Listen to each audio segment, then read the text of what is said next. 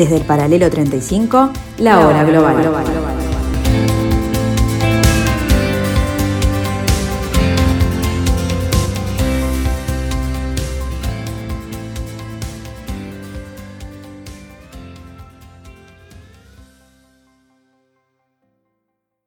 Hola, hola, hola, muy buenas tardes amigos. Bienvenidos otra vez, otra vez nos volvemos a encontrar en este jueves 18 de noviembre del año 2021, aquí en la tarde de Radio Mundo en el 1170M de vuestro dial. Bienvenidos, bienvenidos a la hora global.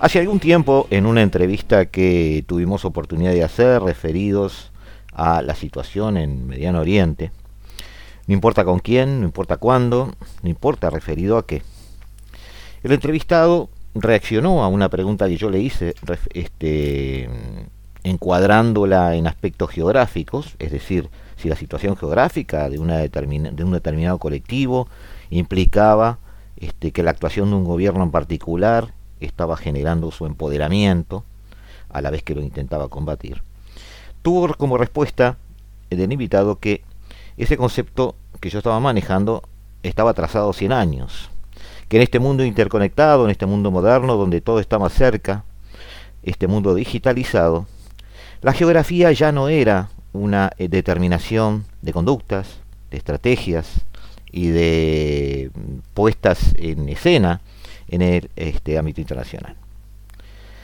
Sin embargo, eh, yo eh, diplomáticamente le acepté ese momento la respuesta, pero sigo pensando, y creo que desde ese momento hasta hoy, ya han pasado varios meses, el mundo sigue girando y cada giro del planeta nos demuestra que la geografía, la situación geográfica de los países, el entorno en el que están, sigue siendo determinante para la conformación de bloques, para la conformación de modos de ser, para la identificación con reflejos culturales. Más ahora, en, este caso en particular, en este mundo pandémico, donde vemos cristalizar una nueva bipolaridad, ahora que, en definitiva, se podría decir que se avecina un tiempo nuevo. La retirada de Estados Unidos de Afganistán, la firma del Pacto de Seguridad entre Estados Unidos, Reino Unido y Australia, marcan puntos de inflexión bastante simbólicos en las décadas que, con las décadas precedentes. El apetito de Washington por grandes despliegues en teatros secundarios como las Gano, como Irak antes, se ha evaporado. La competición estratégica y la creciente rivalidad geopolítica con China articula hoy el conjunto de la política exterior norteamericana.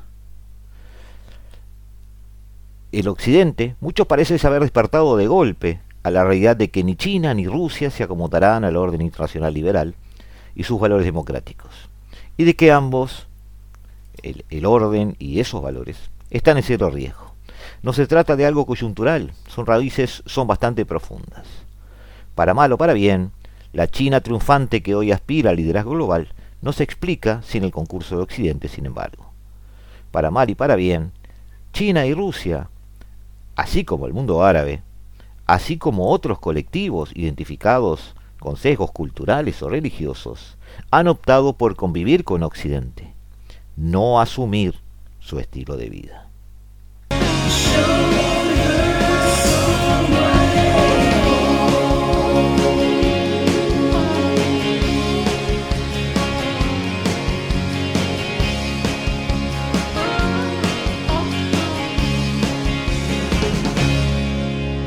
Hoy en particular, amigos, vamos a tener tres puntos de vista, tres, tres vistazos a este desorden mundial, nuevo desorden mundial, todos relacionados con aspectos geográficos. Ya habíamos hablado en algún momento de eh, la posición de Francia con respecto a su presencia en el Indo-Pacífico, haciendo eh, una referencia eh, o de alguna manera respetando esa, esa historia colonial del Estado francés en esa región del mundo. hoy vamos a ver algo particular, pero a la vez similar. ¿Cuál es la presencia, o cuál debería ser la presencia de España en Asia? hoy parece como una necesidad estratégica.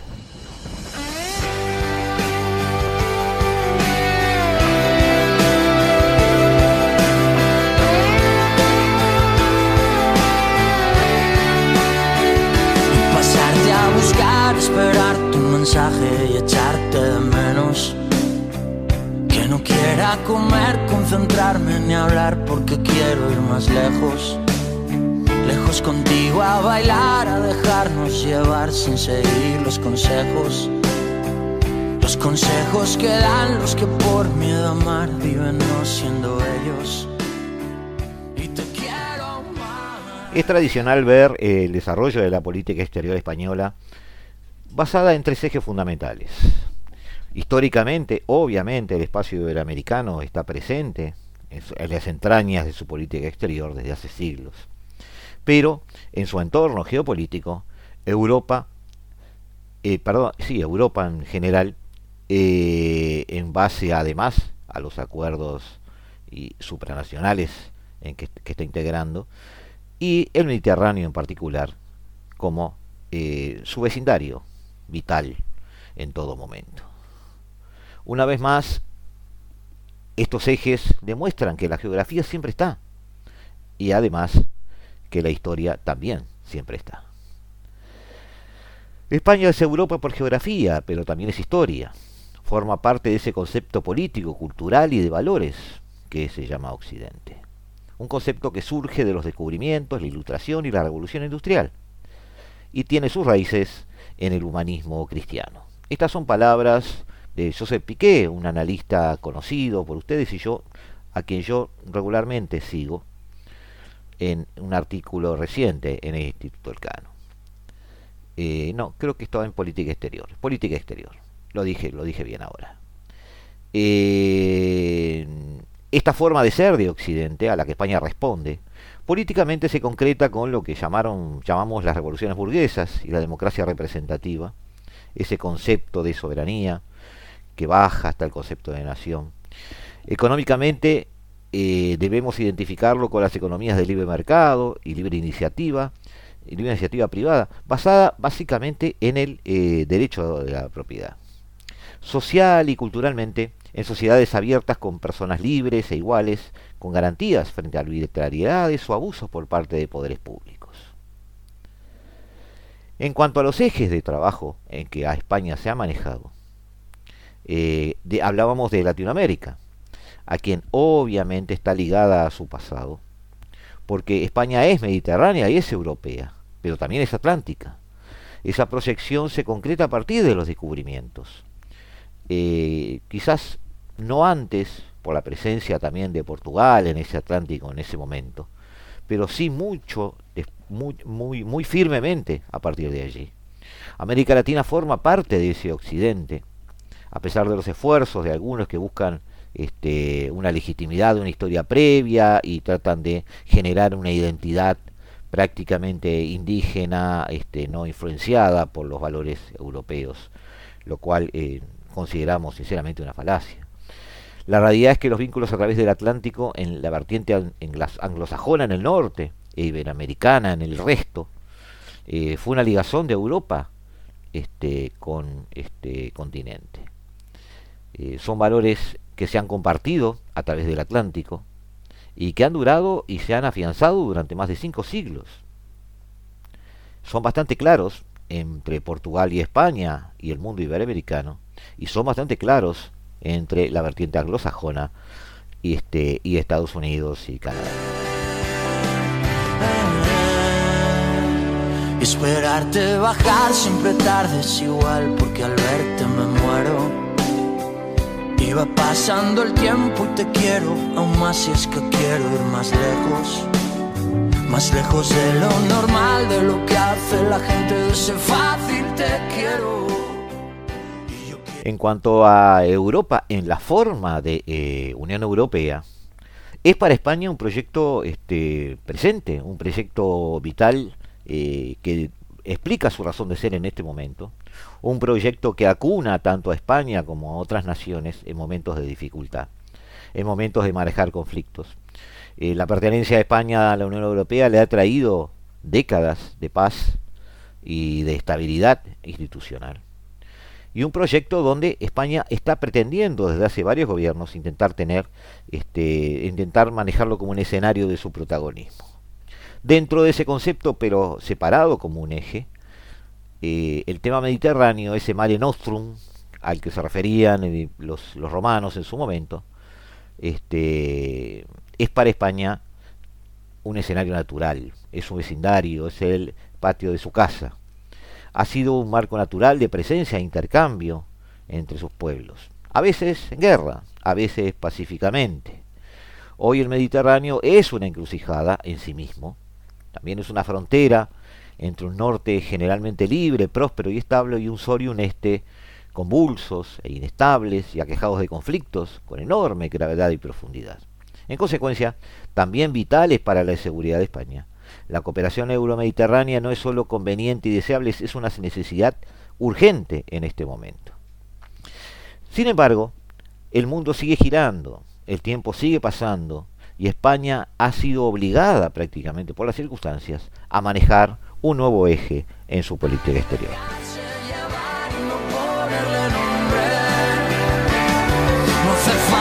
si sientes ya está y que te.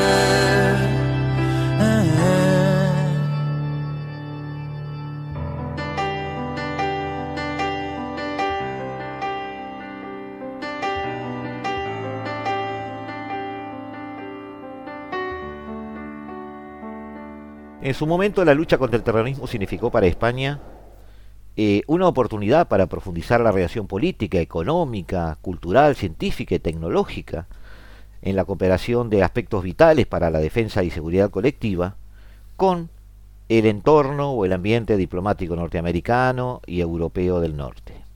Para España fue el conocimiento profundo, la salida al mundo para tratar de, en un equipo europeo de negociación, conseguir un reposicionamiento un reposicionamiento global que le permitió ser parte de delegaciones que viajaban al extranjero y que de alguna manera se hacían presentes en el escenario internacional como un eh, factor o un este digamos protagonista este, activo de la realidad internacional.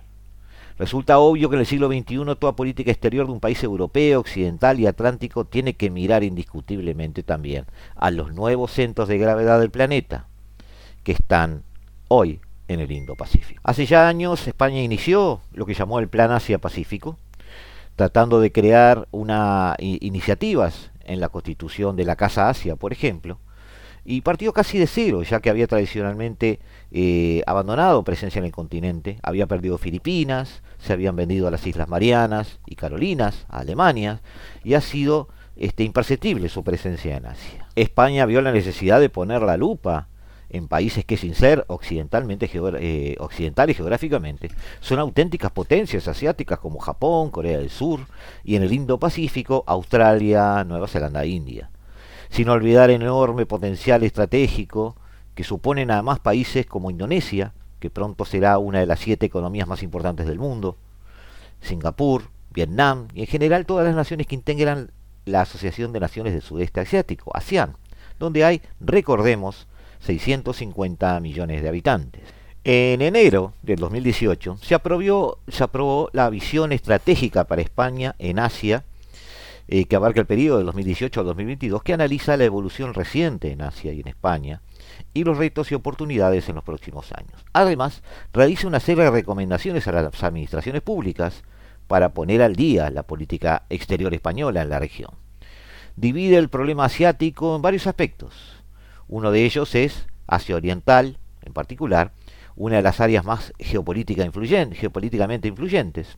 Su papel en el devenir de las relaciones comerciales y de seguridad global es bastante esencial. España ha convertido las relaciones con Asia Oriental en uno de los pilares de su política exterior ya en estos últimos meses. Hay muchísimo movimiento en ese sentido.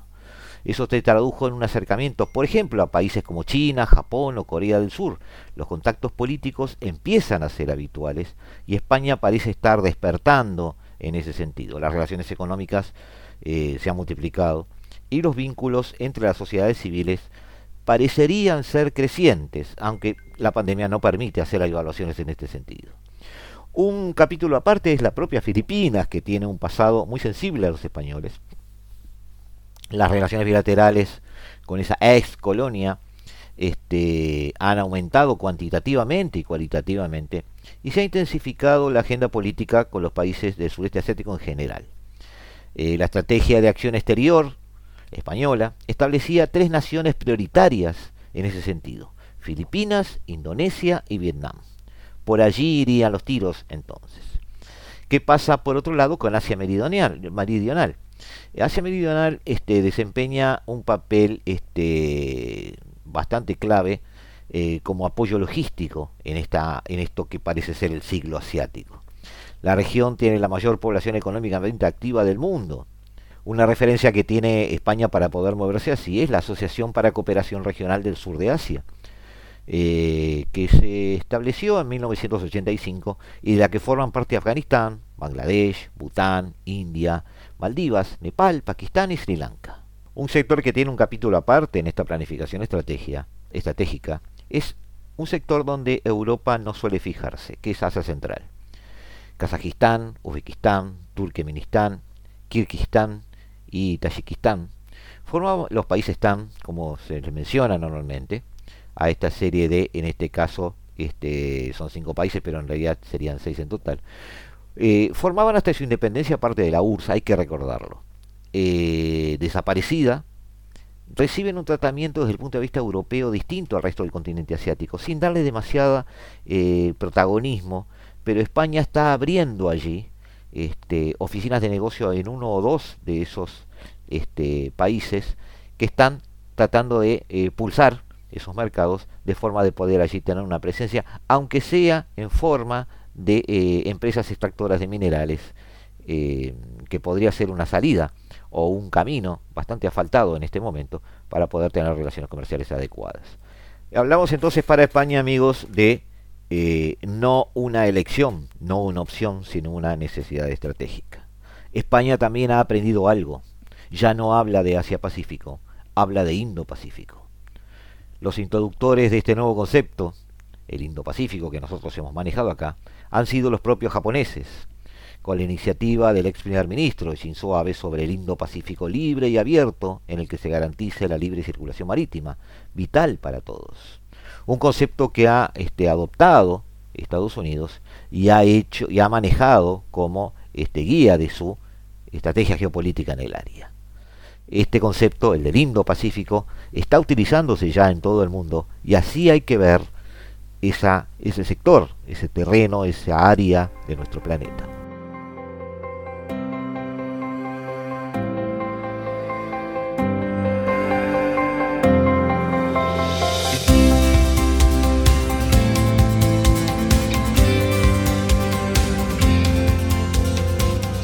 Nos vemos amigos en unos instantes, aquí en el 1170 AM de vuestro dial, aquí en el paralelo 35, analizando este nuevo desorden mundial, aquí en la hora global.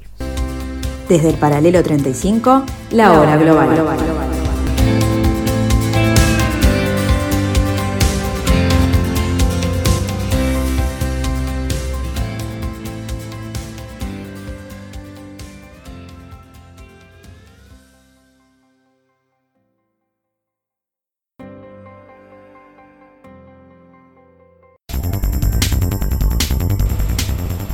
En plena crisis energética, Argelia cortó este domingo el suministro de gas a España a través del gasoducto que atraviesa Marruecos. Un gasoducto importantísimo para el suministro energético español, que el año pasado recibió por esta tubería 6.000 millones de metros cúbicos de gas. El gobierno argelino ha cerrado el grifo como represalia contra el gobierno de Marruecos, al que acusa de prácticas hostiles, lo que supone un nuevo peldaño en el enfrentamiento entre las dos potencias magrebíes. La cuestión es cómo va a afectar esto a España en un momento en el que el país sufre una escalada imparable de los precios de la electricidad. Nuevo escollo en la puesta en funcionamiento del gasoducto Nord Stream 2, que ya une las costas de Rusia y Alemania y está listo para suministrar gas natural. El regulador germano suspendió temporalmente el proceso de certificación del operador de la tubería debido a una cuestión jurídica, una decisión que ya se ha reflejado en el aumento de los precios del combustible en el viejo continente. La empresa israelí Rafael, que está detrás de la construcción del sistema de defensa, Iron Dome, reveló su voluntad de proporcionar a Marruecos esta tecnología si expresaba el deseo de poseerla. Según el sitio web oficial de la empresa israelí, esta última está dispuesta a proporcionar el sistema al reino en el marco de las relaciones de cooperación conjunta en el campo de la defensa entre Marruecos e Israel, especialmente después de que las dos partes anunciaran su deseo de fortalecer las relaciones en muchos campos, incluido el campo militar.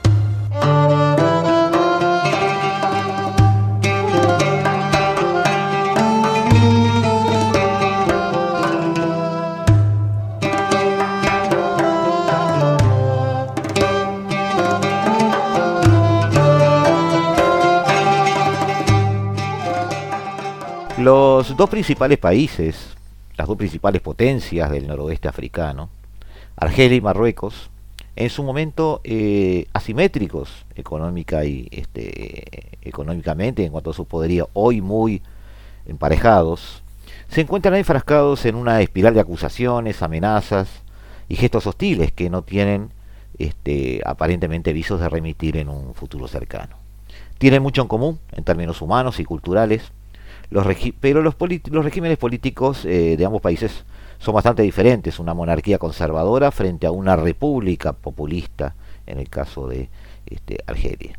En lo que sí se parecen es el uso de métodos autoritarios para gobernar y en el poder que acumulan sus respectivos servicios de seguridad. Tiene también en común que muchos de sus ciudadanos, si pudieran, abandonarían ambos países más temprano que tarde. Argelia y Rabat han tenido relaciones difíciles desde sus independencias a mediados del siglo XX, en parte debido a las consecuencias del colonialismo, pero también, si hacemos un análisis más fino, a las consecuencias de una retirada muy desordenada de España de la zona. Eh, también esas relaciones difíciles se dan por esa competición vecinal por la hegemonía regional y a unos conceptos de soberanía propios de sistemas autoritarios. Entre ambos países ha habido momentos de alta tensión, incluso llegando a breves conflictos bélicos en los años 60 y 70. Pero no todo han sido problemas. Recordemos que ha habido cooperación a distintos niveles. Eh, se avanzó en la creación de institutos regionales, como la Unión del Magreb Árabe, con Libia, Mauritania y Túnez, en el año 81. También un hito fue la construcción del gasoducto Magreb-Europa, que se inauguró en el 96 y que transportaba gas natural desde Argelia a la península ibérica, a través de Marruecos. Fue un intento de vertebrar el Mediterráneo occidental a través de grandes infraestructuras estratégicas, así como de generar confianza e intereses entre, entre ambos países.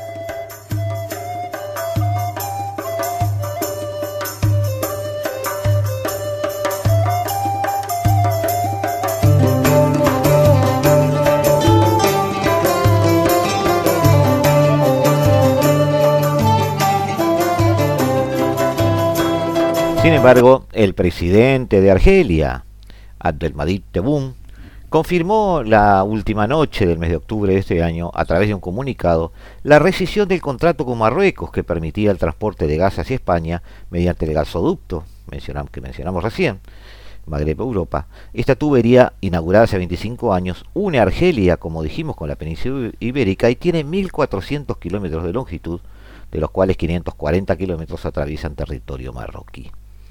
El año pasado llegaron a través de este gasoducto eh, 6.000 millones de metros cúbicos de gas. Estaba buscando la cifra. Argelia planea aumentar la capacidad de gas del gasoducto Mektas, eh, inaugurado hace 10 años, que viene suministrando a España 8.000 millones de metros cúbicos y une directamente a Argelia con Almería. La idea es saltear Marruecos. Estamos en un pico elevado de conflictividad entre ambos países, con tendencia al alza en niveles que no se habían visto en casi cuatro décadas.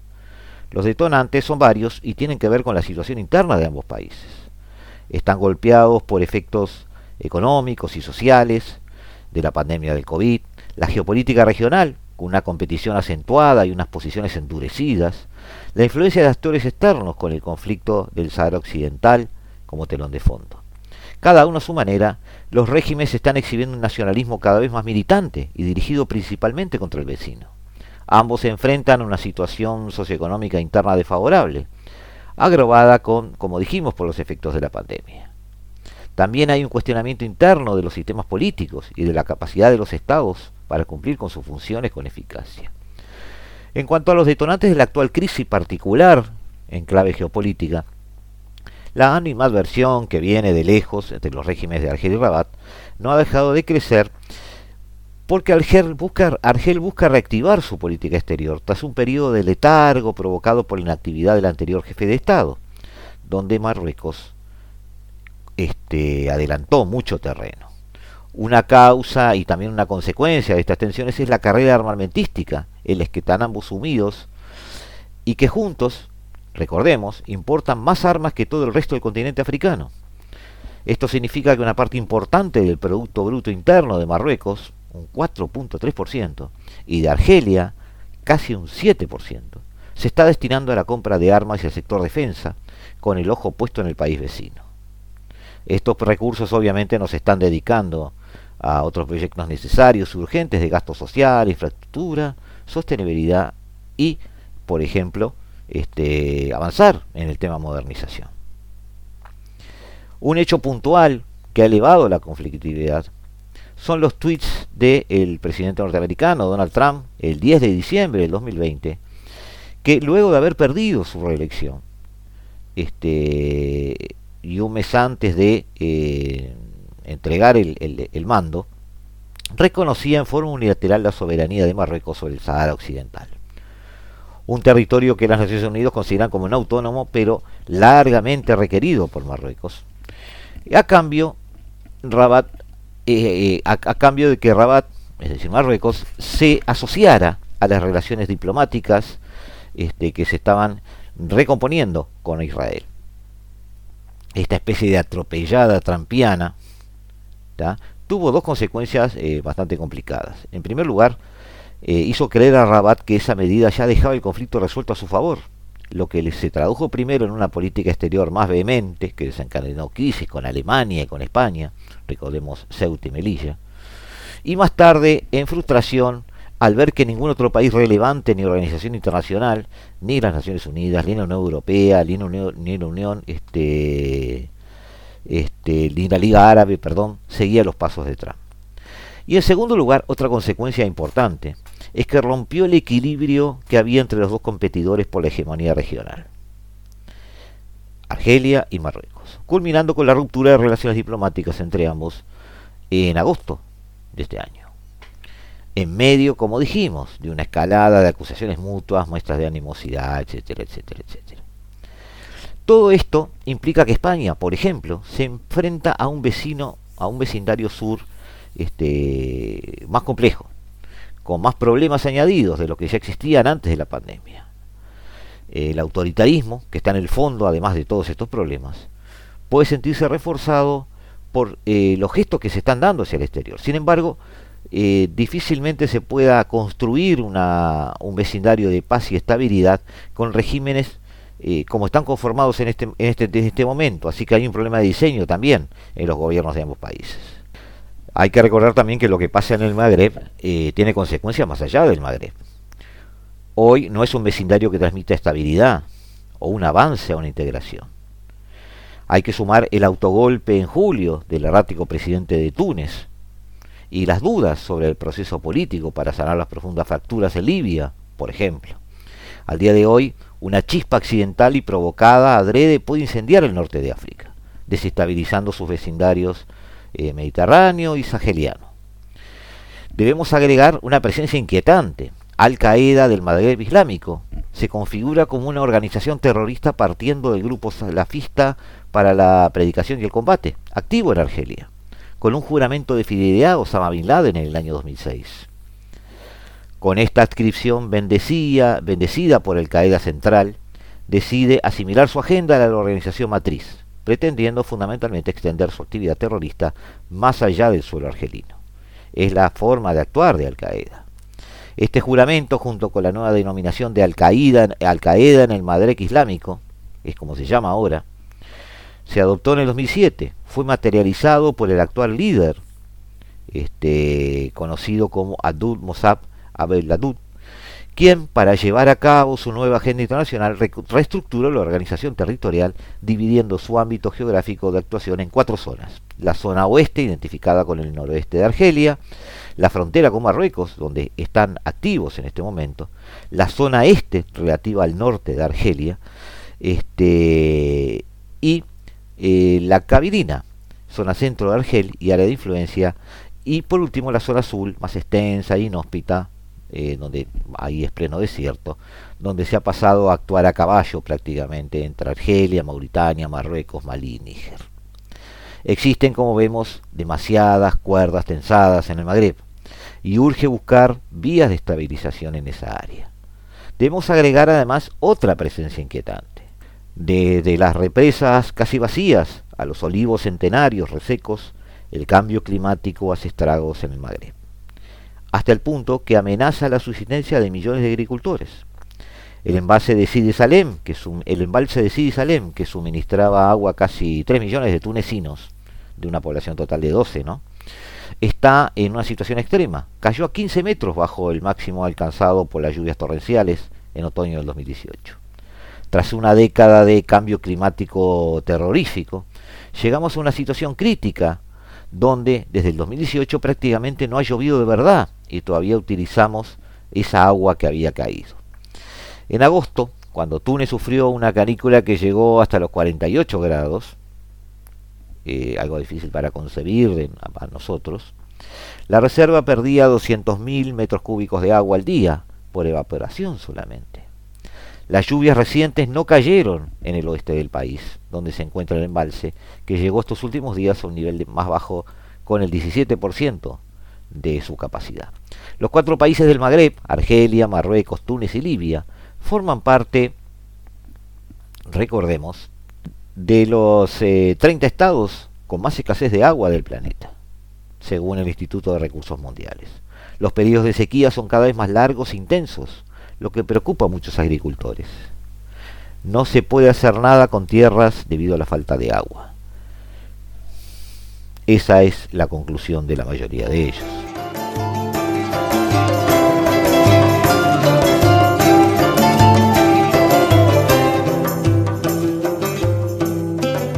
Otra zona, amigos, donde la paz, el desarrollo, la cooperación, todo se debe o todo es consecuencia de la expectación de los gobiernos, las estrategias de los mismos y las luchas por la supervivencia, derivados, obviamente, de su situación geográfica. Otra vez, la geopolítica al mando.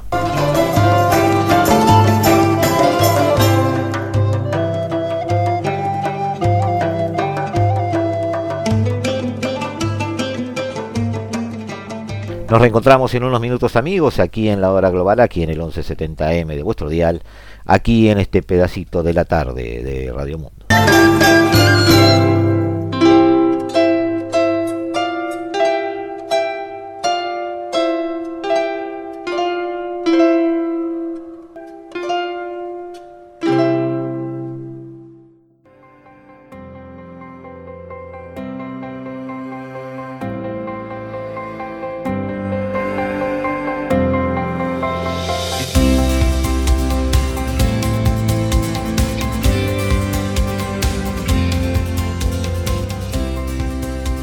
Desde el paralelo 35, la hora global.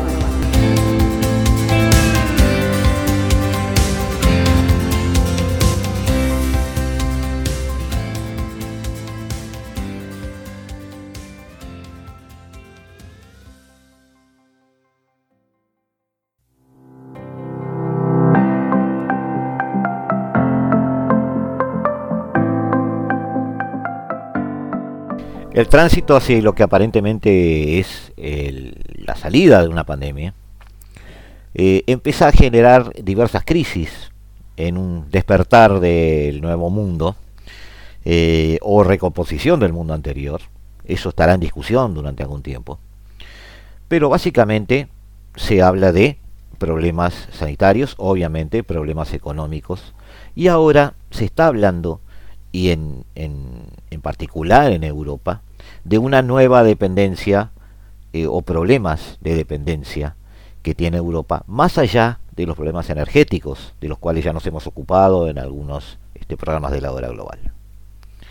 Hoy una palabra es la que está complicando los aspectos de estratégicos, la visión de futuro y el ánimo y el humor de empresarios europeos. Desabastecimiento. Falta de alimentos, sin mano de obra, escasez de camioneros o insuficiencia de petróleo son algunas de las consecuencias de una crisis de desabastecimiento y suministros que está afectando al mundo entero. El Reino Unido fue el primer país en notar estos atroces efectos que eran parte de la llamada pandemia que salpicaron a Europa y que causaron estragos en Estados Unidos. Carne, cerveza, leche, combustible. El Reino Unido sigue sumido en una crisis de escasez ante la falta de profesionales en varios sectores de la cadena de suministro.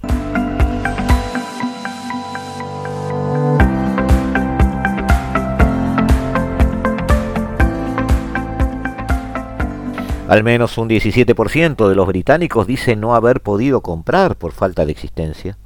Los problemas en la cadena de suministros eh, globales pueden durar varios meses debido a un desajuste entre oferta y demanda, así como a la escasez de contenedores alertó este martes la directora general de la Organización Mundial de Comercio, eh, Conjo Uihuela, perdón, Uihuela, ahora sí, eh, lo tenía mal escrito, le pido disculpas.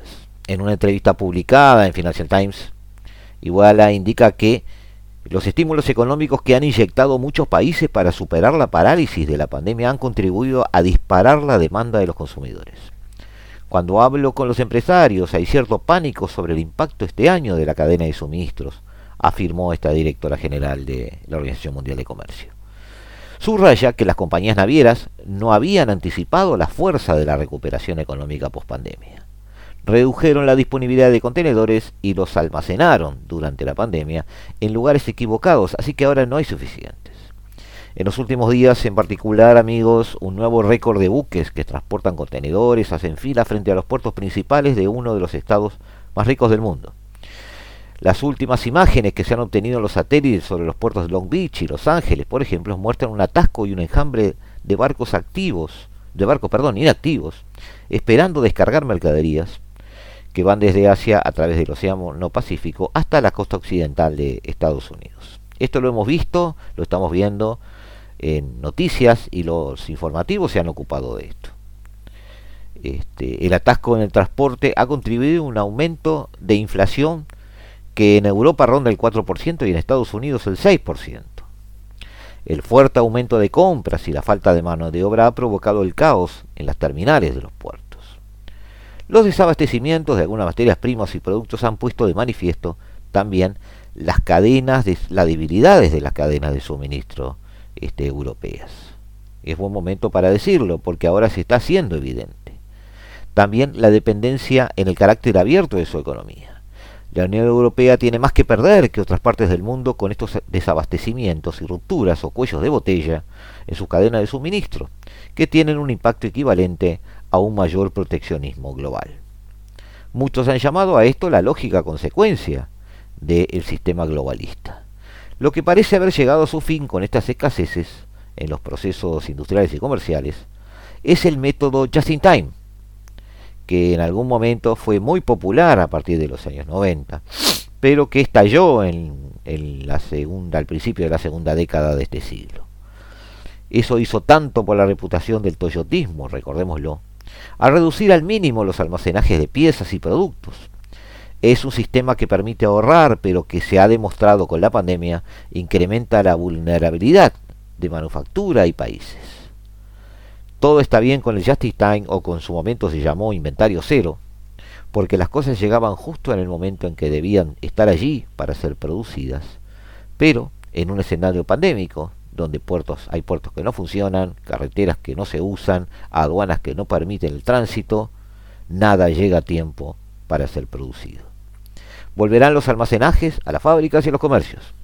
El Banco Mundial estima que para muchos bienes que se comercializan globalmente, el retraso de un día equivale a imponer un arancel del 1%. Pese a todo, las economías en general crecen, aunque la oferta no puede seguir el ritmo de la creciente demanda. Una globalización sin carburante, así parece ser que sucede. Empecemos eh, por algunos datos significativos sobre estos escaseos y dependencias europeas. Según la Comisión Europea, hay 137 productos en los ecosistemas más sensibles de cuyas importaciones de países de terceros la Unión Europea es altamente dependiente. 137 productos. De 34, la Unión Europea es sumamente vulnerable, dadas las dificultades de diversificación y sustitución dentro de la Unión.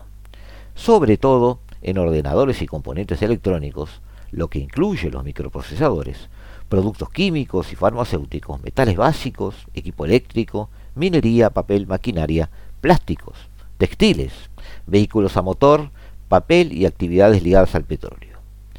En un 52% en valor, esta dependencia de productos es de China, seguida de Vietnam en un 11%, Brasil 5%, Singapur 4%, Corea del Sur un 3%, Estados Unidos un 3%, me llama la atención, bajo Estados Unidos, y Reino Unido, que hoy está fuera de la Unión, un 3%.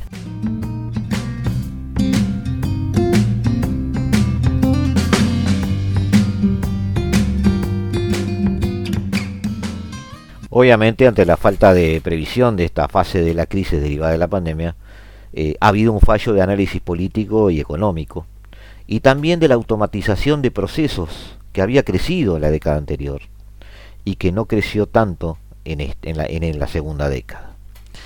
Pocos vieron venir estos desabastecimientos, hay que decirlo. La pandemia ha llevado a interrumpir cadenas de fabricación, cadenas enteras de valor, a no poder tomar a nuevos trabajadores en algunos campos, por ejemplo camioneros, a encarecer los fletes marítimos.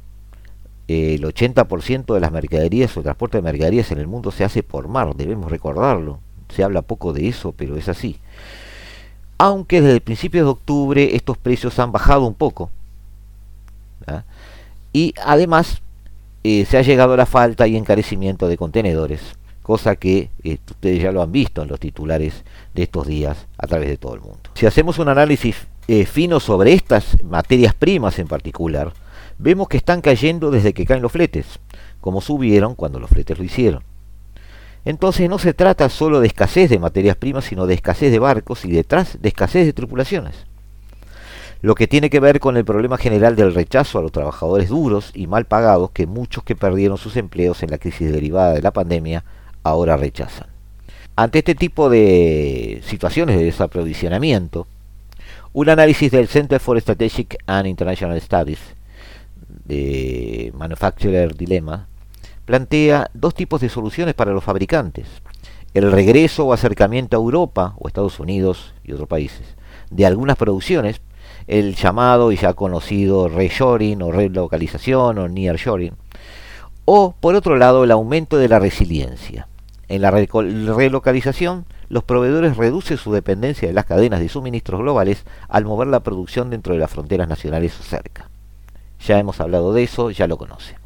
No es fácil y requiere tiempo y medios. Ante algunas necesidades, como la fabricación de chips avanzados, por ejemplo, no hay inversión suficiente en Europa para competir a corto plazo con las FABs de Taiwán o Corea del Sur, aunque hay sí un proyecto de interés común europeo en curso sobre la elaboración de microelectrónica que lo contempla en parte.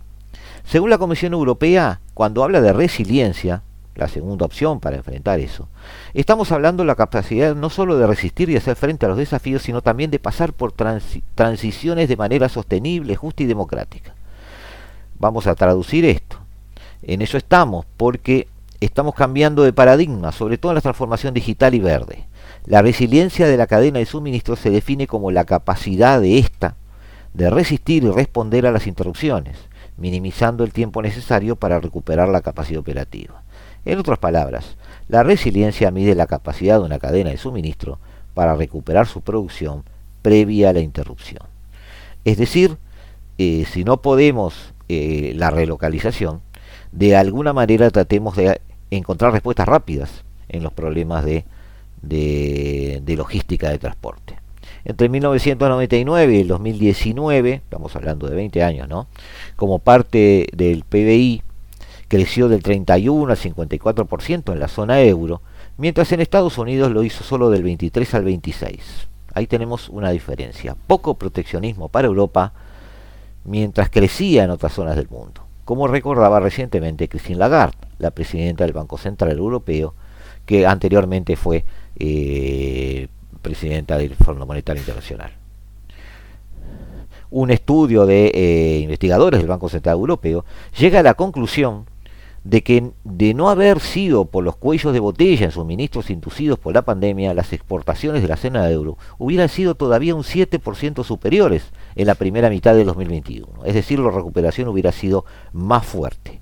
Para el resto del mundo la cifra es de tan solo un 2.3. Europa es, por lo tanto, muy, está muy afectada por esta dependencia de suministros y también del comercio exterior. De ahí la importancia de que todo planeamiento sobre soberanía y autonomía estratégica, que es de lo que se está hablando hoy en Europa, eh, no es que esté de moda, es que necesariamente lo tienen que manejar, y según yo he sostenido también en el área de defensa, debe ser este, un planeamiento abierto. Europa necesita asegurar sus cadenas de suministro, pero también de una forma abierta. El juego europeo debe ser el de la interdependencia, no el de la dependencia, ni tampoco la de independencia. Hacia adentro y hacia afuera. Es su razón de hacer y es su razón de crecer. Pero bueno, el tema es cómo hacerlo. Cuando, como dijimos, los barcos están en puerto, los puertos están cerrados y los contenedores faltan.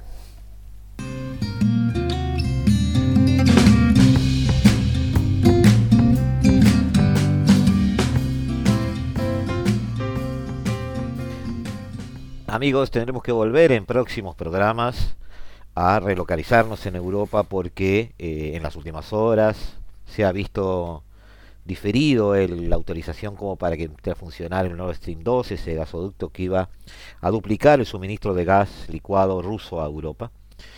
Eh, este tipo de eh, decisiones plantea algunas incógnitas para la política y economía europea. Estamos entrando ya en el invierno eh, limitar eh, de alguna forma el ingreso de gas cuando, como vimos, Argelia ha suspendido el tráfico a través de uno de sus gasoductos, eh, cuando Ucrania está planteando una cuestión cuasi nacionalista en cuanto al pasaje de gas ruso por su territorio.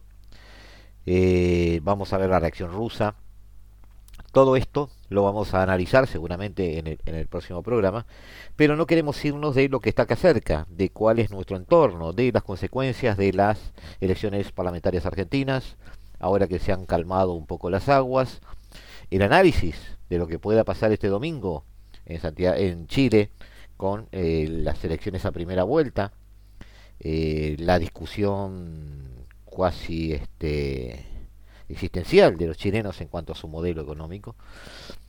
Y además trataremos de ver un poquito más allá para tratar de dar una especie de cronograma de acá hasta fin de año y algunas cosas que, sobre las que hay que prestar atención desde el punto de vista de las relaciones internacionales, porque se avecinan algunas elecciones fundamentales en algunos lugares del planeta, se avecina un posicionamiento de la OTAN que está a punto de publicar su, eh, sus líneas estratégicas que esta vez van a abarcar claramente el Indo-Pacífico.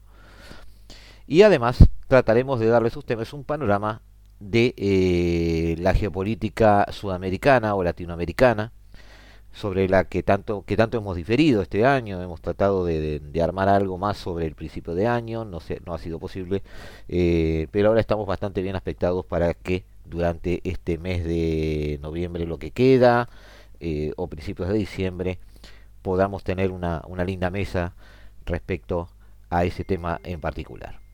Em, es importante también, no debemos olvidar, em, aspectos de la realidad mexicana que nosotros queremos encarar, eh, pues está dándose allí una transformación de la línea política en cuanto a su acercamiento o no este, al régimen eh, chino, que quiere ampliar las relaciones comerciales con los mismos.